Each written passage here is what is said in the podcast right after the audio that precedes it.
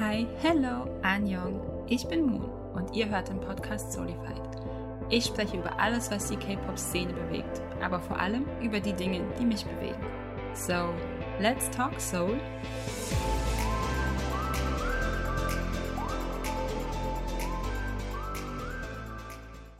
Heute wird eine etwas andere Folge. Einerseits, weil ich hier ohne Moni bin, die aktuell in den letzten Zügen ihrer Bachelorarbeit ist. Wir drücken alle ganz fest die Daumen. Und zudem starten wir bei Solified ein neues Format. Wir hatten uns überlegt schon öfter, dass wir auch über K-Drama reden, weil unser Motto ist ja Let's Talk Soul beim Podcast für Anything K-Pop und K-Industry. Und wir möchten deswegen auch mehr über K-Industry im Allgemeinen reden und dazu gehört natürlich auch die blühende Dramaszene. Und deswegen heißt es heute Solified Ghost Drama. Und welche Serie würde sich als Anfang besser eignen als die global durch die Decke gehende Serie Squid Game? Wenn ihr nicht komplett abseits von allen Social Media wart, habt ihr wahrscheinlich mitbekommen, dass Squid Game der neueste Hit von Netflix ist.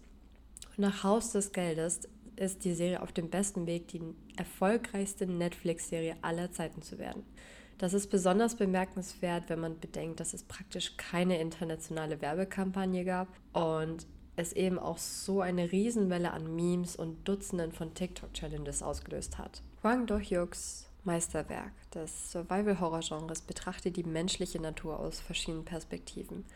Und als Medienwissenschaftlerin konnte ich da nicht widerstehen und möchte heute deswegen mit euch eine kleine Analyse vornehmen. Denn Squid Game bietet so viele moralisch widersprüchliche Charaktere und hat dadurch eine sehr philosophisch anregende Geschichte. And I'm so here for it. Deswegen eine kleine Einordnung vorweg. Squid Game zählt als Battle Royale und man kennt vielleicht Battle Royals aus Shootern. Ähm, zum Beispiel Fortnite wäre ein Beispiel oder Overwatch. Aber Squid Game bietet dann nochmal eine einzigartige neue Version davon. Das erste, was ich damit assoziiert hatte, war zum Beispiel Hunger Games oder auch Kinji Fukasakus Film Battle Royale. Ähm, aber anders als bei Hunger Games zum Beispiel, wo ja die Tribute ausgelost werden und nicht freiwillig in die Arena müssen, nehmen die Teilnehmer von Squid Game mehr oder weniger freiwillig daran teil. Natürlich könnte man hier sagen, dass Menschen, die unausweichlich verschuldet sind und um ihr Leben kämpfen, nur um einen Preis von 45 Milliarden Won zu gewinnen. Das kann doch nicht so ganz freiwillig sein, aber das ist heute nicht Diskussionspunkt, sondern wir gehen einfach von im Prinzip davon aus, dass sie es relativ freiwillig machen, weil sie eben ähm, sich auch entscheiden konnten, rufe ich da jetzt an oder nicht. Und für alle, die es wissen wollten, 45 Milliarden Won sind übrigens umgerechnet 30 Millionen Euro. Falls ihr Squid Game noch nicht gesehen habt, hier eine kleine Spoilerwarnung vorweg, weil ich werde auf viele Dinge, die vor allem im Finale quasi passieren, also in der letzten Episode, werde ich eingehen. Deswegen schaut euch vorher Squid Game an und falls ihr es gesehen habt, dann let's go. Worum handelt Squid Game erstmal? Ich fasse das Ganze erstmal zusammen. Die Serie handelt vor allem von dem Protagonisten Kion, einem Spielsüchtigen, der eben unfassbar hohe Schulden angesammelt hat aufgrund seiner Spielsucht. Da er eben nun kein Geld mehr hat und seine Tochter zum Beispiel ein angemessenes Geburtstagsgeschenk zu kaufen, wird er am Bahnhof von einem Mann angesprochen, der ihn quasi in diese ganze Welt entführt. Und er hat, also alle Spieler haben am Anfang die Möglichkeit, eine Verzichtserklärung zu unterschreiben. Ähm, sie können sich freiwillig entscheiden, spiele ich mit oder mache ich nicht mit, verzichte aber dann eben auch auf das Geld. Das klingt schon fast zu gut, um wahr zu sein. Sie entscheiden sich hier freiwillig dazu und wissen noch nicht so ganz, was auf sie zukommt. Aber nach und nach wird klar, entweder du stirbst oder du gewinnst und bekommst das Geld. Aber nur einer kann gewinnen. Das allererste Spiel ist wahrscheinlich auch das, was die meisten aus den Medien kennen. Vor allem auf Instagram kursiert ja immer wieder das Spiel Greenlight Red Light, was wir eben in Deutschland eher als 123 um kennen. Kennt ihr das auch unter dem Namen, also 123 um? Oder wie habt ihr es genannt in der Schule oder im Kindergarten? Und bei dem ersten Spiel stirbt schon fast die Hälfte der Spieler und dann ist es eben so, dass die Spieler, die übrig geblieben sind, sich ähm, abstimmen und entschließen, auf das Spiel zu verzichten und nach Hause geschickt werden. Doch nach ihrer Rückkehr ist es so, dass viele realisieren, dass sie eigentlich keinen anderen Ausweg haben, ihre Schulden zu begleichen. So eben auch Gion. Und dadurch kommen sie wieder zurück. Also sie bekommen eine zweite Einladung und sie wissen in den meisten Fällen einfach, wenn sie jetzt nicht zurückgehen zu den Squid Game, haben sie eigentlich keine Möglichkeit, etwas an ihrem Lebenszustand zu ändern. Denn zum Beispiel Gion erfährt, dass seine Mutter an Diabetes erkrankt ist und operiert werden muss, aber es fehlt das Geld. Und seine Tochter wird in die USA ziehen, wenn er eben nicht beweisen kann, dass er sie finanziell unterstützen kann. Und das sind eben auch seine Beweggründe, wieder zum Spiel zurückzukehren, auch wenn er weiß, dass er dabei sterben könnte. Dabei fällt bereits zu Beginn auf, wie zentral und unterschiedlich Gihon und Sango sind. Das wird auch sehr, sehr spannend ähm, dargestellt während der ganzen Serie, finde ich, weil sie sind beide Kindheitsfreude, also kommen aus ähnlichen Verhältnissen und sind sich aber doch so unterschiedlich und sind gegensätzlich fast schon.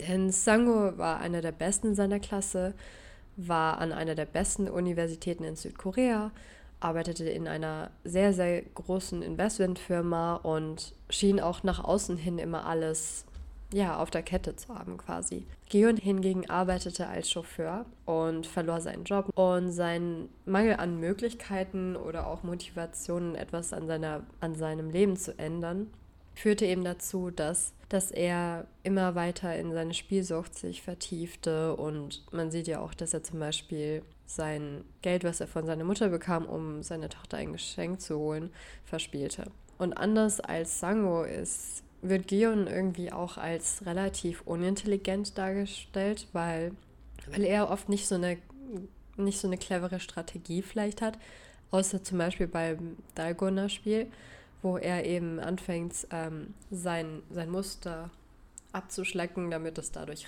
besser rauskommt. Und Sango hat er beim ersten Spiel schon bewiesen, dass er sehr listig sein kann und sehr schnell denken kann und dadurch eben auch sehr, sehr weit kommt beim den Squid Game. Aber auch ihre Gründe, weswegen sie bei, da teilnehmen, ist, sind super unterschiedlich. Also Sango ist, ist vor allem verschuldet, weil er seinem Kunden Milliarden von Won gestohlen hat und nun eben verhaftet werden soll. Und wenn er seine Schuld nicht begleicht, dann wird eben auch das Besitz seiner Mutter als Pfand genommen. Er hat irgendwo auch sich dazu entschieden, dass, dass er das Geld stiehlt, während Gion eben keinen Einfluss darauf hat, dass seine Mutter krank ist und seine Tochter jetzt auch umzieht. Wobei man natürlich sagen kann, dass er an seiner Spielsucht ja schon irgendwo verantwortlich ist. Aber oft sind, passieren Dinge im Leben, für die man eben nichts kann oder nicht viel daran tun kann. Und der größte Unterschied zwischen den beiden, finde ich, besteht darin, dass sie auf sehr, sehr unterschiedliche Art das Squid Game spielen. Nach der zweiten Einleitung beispielsweise sieht man, dass Sangwo immer aggressiver wird und noch mehr eigennützig handelt, selbst wenn es bedeutet, dass er andere töten muss oder benachteiligt. Und er verheimlicht beispielsweise Gion, dass er ein schwieriges Muster hat, weil er kennt das Dalgona-Spiel. Und er ist ein ziemlich kalkulierender Charakter. Ähm, es wirkt für mich als Zuschauer auch die ganze Zeit so, als hätte er gar kein Mitgefühl und als hätte er keinen moralischen Kompass. Das zeigt sich für mich zum Beispiel vor allem bei dem Murmelspiel gegen Ali. Und darüber bin ich auch immer noch nicht hinweg. Also es war für mich so ein ähm, mit der schlimmste Tod ähm, von allen Teilnehmern. Während Gion eben auch immer wieder Fairness und Freundlichkeit und Empathie zeigt. Während Sango eben von Gier zerfressen ist und sogar mordet, zeigt Gion Güte und weigert sich sogar während des Endspiels zu töten, indem er dazu aufruft, das Spiel auszusetzen. Man sieht eben auch nach seinem Sieg, dass er total unter Schock ist und anstelle das Geld auszugeben, in diesem Jahr, wo eben auch der Zeitsprung stattfindet, sehen wir, dass er weder Sangos Mutter noch Sebioks Bruder geholfen hat, den Gewinn einfach überhaupt nicht angerührt hat und eigentlich nur zu seinem alten Leben zurückgekehrt ist. Und dann bekommt er eben eine weitere Visitenkarte, wo ein Zeit und Ort angegeben sind. Und als er dann dort ankommt, wartet Ilnam dort. Das war für mich auch wirklich so ein Plot-Twist. Ich meine, im Nachhinein habe ich immer wieder so Zeichen gesehen, wo es einem hätte auffallen können. Aber ich dachte eigentlich wirklich nach dem Murmelspiel, er ist tot, okay, dann. Ähm, und man erfährt eben, dass Ilnam der Drahtzieher hinter dem Squid Game war. Dass er und seine reichen Freunde quasi ihr Leben zu eintönig fanden und sich das Spiel ausgedacht haben, um etwas Spaß zu haben. Ganz nach dem Motto, das Volk will Brot und Spiele, was man vielleicht aus der römischen Kaiserzeit kennt. Aber eine sehr extreme Weise davon, weil irgendwie die Reichen vergnügen sich an dem Leid der weniger Privilegierten und nutzen das für ihr Vergnügen quasi aus. Deswegen ist auch Ilnam während dieses Gesprächs der Ansicht, dass Menschen nur selbstsüchtig und gierig handeln, wenn Gihyun aber eben der Ansicht ist, dass Mitgefühl wichtig ist. Und das zeigt er eben auch im Laufe der gesamten Serie mit seinen Handlungen. Was ich eben besonders traurig fand, war, dass Ilnam, obwohl er ein reicher Mann ist, sein Geld nicht dazu verwendete, um anderen zu helfen, sondern darauf kam, zu seinem eigenen Vergnügen ein Battle Royale zu veranstalten. Und diese Tatsache führt eben auch dazu, dass Gion aus seiner Trauer irgendwie herausgerissen wird und es dazu führt, dass er sein Versprechen, um die er bei den Spielen gebeten wurde, erfüllt. Einerseits findet er Sebjoks Bruder, gibt ihn in die Obhut von Sangos Mutter und hinterlässt ihnen einen Koffer voller Geld. Dann begibt er sich zum Flughafen, um seine Tochter zu besuchen und stößt dabei auf den Mann, der ihm die Visitenkarte gegeben hatte beim er äh, vor dem ersten Squid Game und möchte den Spieler, den er rekrutieren wollte, warnen bzw. aufhalten und kommt aber zu spät. Und man weiß nicht so recht. Also er ruft dann die Nummer auf der Visitenkarte, die er dort findet, an und ruft an und bestätigt damit, dass das Spiel noch läuft, auch nach Enams Tod und verspricht zurückzukommen und das Spiel zu beenden, um die neuen Teilnehmer zu retten. Was, was halt eben bei Squid Game besonders hervorsticht für mich ist, dass jede Figur von Gier getrieben wurde, in irgendeiner Form. Aber die Erfüllung des Versprechens an seine Freunde und die Rückkehr zum Spiel zeigt, dass Gion eine Ideologie des Mitgefühls gegenüber der Gier hat. Dass, dass einerseits Mitgefühl und, und ähm, das Zeigen von Empathie und dem Helfen von anderen, dass das super, super wichtig ist und eben auch seine, Mittel, ähm, seine Menschlichkeit ausmacht. Man kann natürlich jetzt Squid Game als Dystopie pur abstempeln, aber irgendwo war es für mich auch eine hoffnungsvolle Warnung, denn viele Menschen leben, glaube ich, nach dem Motto Ignorance is Bliss und werden vieles tun, um die Wahrheit über ihre Situation zu vermeiden. Besonders Schulden sind natürlich unangenehm und viele Menschen möchten das nach außen hin nicht zeigen. Aber ich finde es super interessant zu sehen, wie unterschiedlich ähm, hier damit umgegangen wird. Zum Beispiel Songo wird als sehr unsympathischer Spieler gezeigt. Aber vielleicht ist er auch irgendwo der Held von Squid Game, weil er einer der wenigen Figuren ist, der sich seines moralischen Versagens bewusst ist. Er ist der Einzige, der wirklich begreift, was vor sich geht und akzeptiert es von Anfang an. Weil während die anderen Teammitglieder sich der Illusion hingeben, dass sie ein Team bleiben können, ist Sango eben der Einzige, der von Anfang an akzeptiert, dass alle sterben werden, außer der Gewinner. Und diese Ignoranz der anderen Figuren ähm, finde ich als Handlungselement zwar schön und man freut sich natürlich, dass sie auch als Team ähm, spielen, aber irgendwo sind sie alle trotzdem genauso schuld an dem Tod und der Gewalt während der Squid Game. Alles, was eben auch passiert. Ähm, Sango hat zumindest diese Selbstreflexion oder diese Akzeptanz, sich selbst einzugestehen, dass er moralisch versagt hat. Dabei stelle ich mir eben auch die Frage, wer hat Squid Game wirklich gewonnen?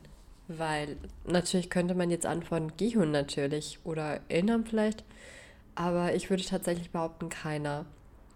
Weil man sieht eben zum Beispiel auch, dass Sango ähm, hätte überleben können, ähm, aber er hat sich ja am Ende erstochen, weil wenn man eben unter so vielen traumatischen Erlebnissen ähm, leidet, dann kann man wahrscheinlich damit schlecht auch weiterleben. Also das könnte ich mir zumindest vorstellen. Und besonders zum Ende hin wurde er zu einem ziemlichen Monster und ähm, wird auch sehr unmenschlich dargestellt.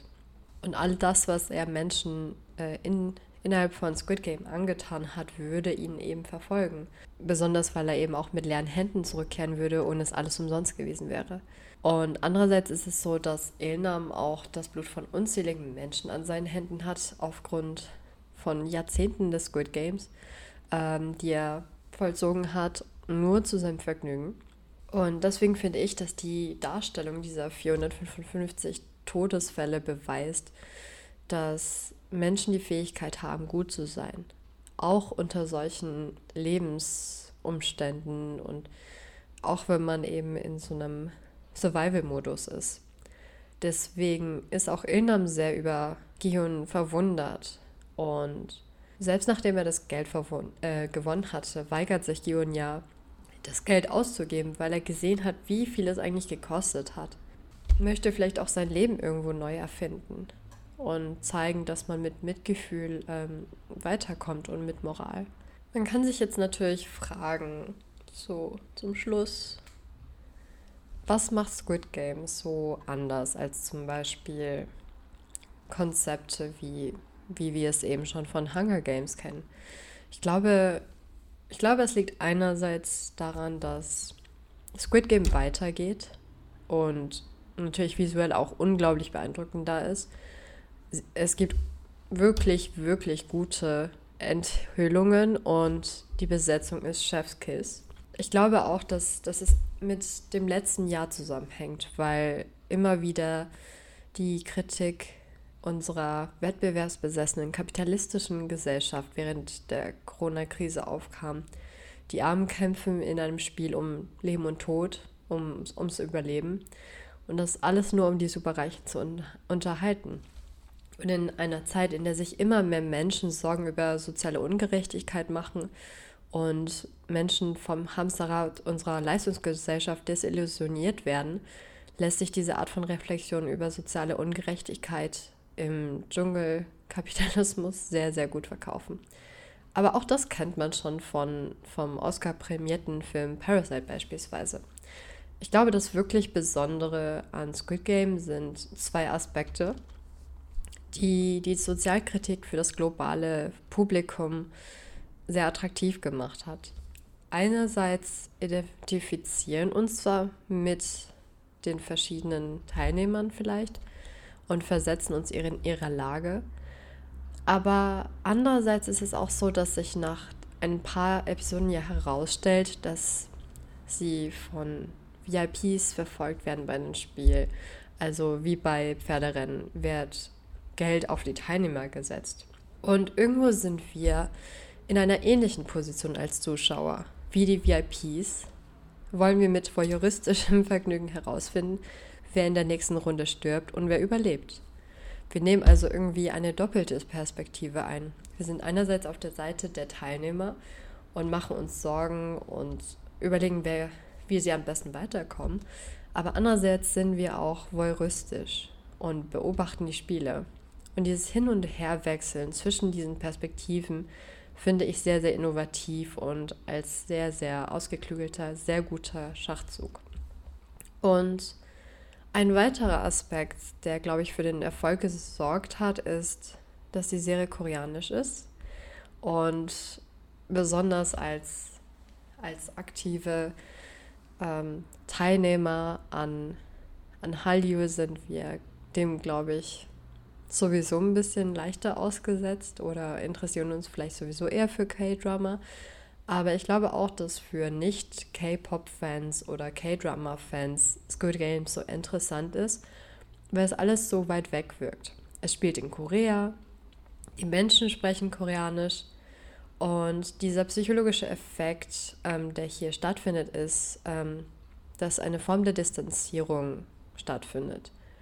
Die Hauptfigur spricht Koreanisch, ist Koreanisch und dadurch kann man sich eher als Außenbetrachter fühlen und denkt, dass es nicht um uns geht. Das wirkt alles sehr distanziert von unserer Lebenswahrheit. obwohl so viele Dinge thematisiert werden, die auch hier stattfinden, vor allem soziale Ungerechtigkeit, Unschulden und, und unterschiedlichste ähm, Probleme, die angeführt werden, könnten hier auch in Deutschland sein.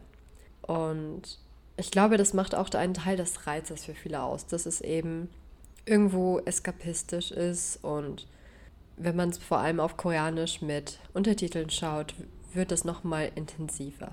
Und das würde ich auch den meisten empfehlen. Ich finde es persönlich immer angenehmer, ähm, mehr davon mitzubekommen, wenn ich in Originalsprache schaue.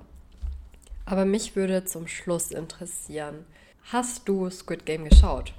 Und was hat dich daran besonders gereizt oder gestört? Gibt es ein anderes K-Drama oder eine andere Serie, von der ihr gerne mal mehr hören würdet von uns? Bis zum nächsten Mal.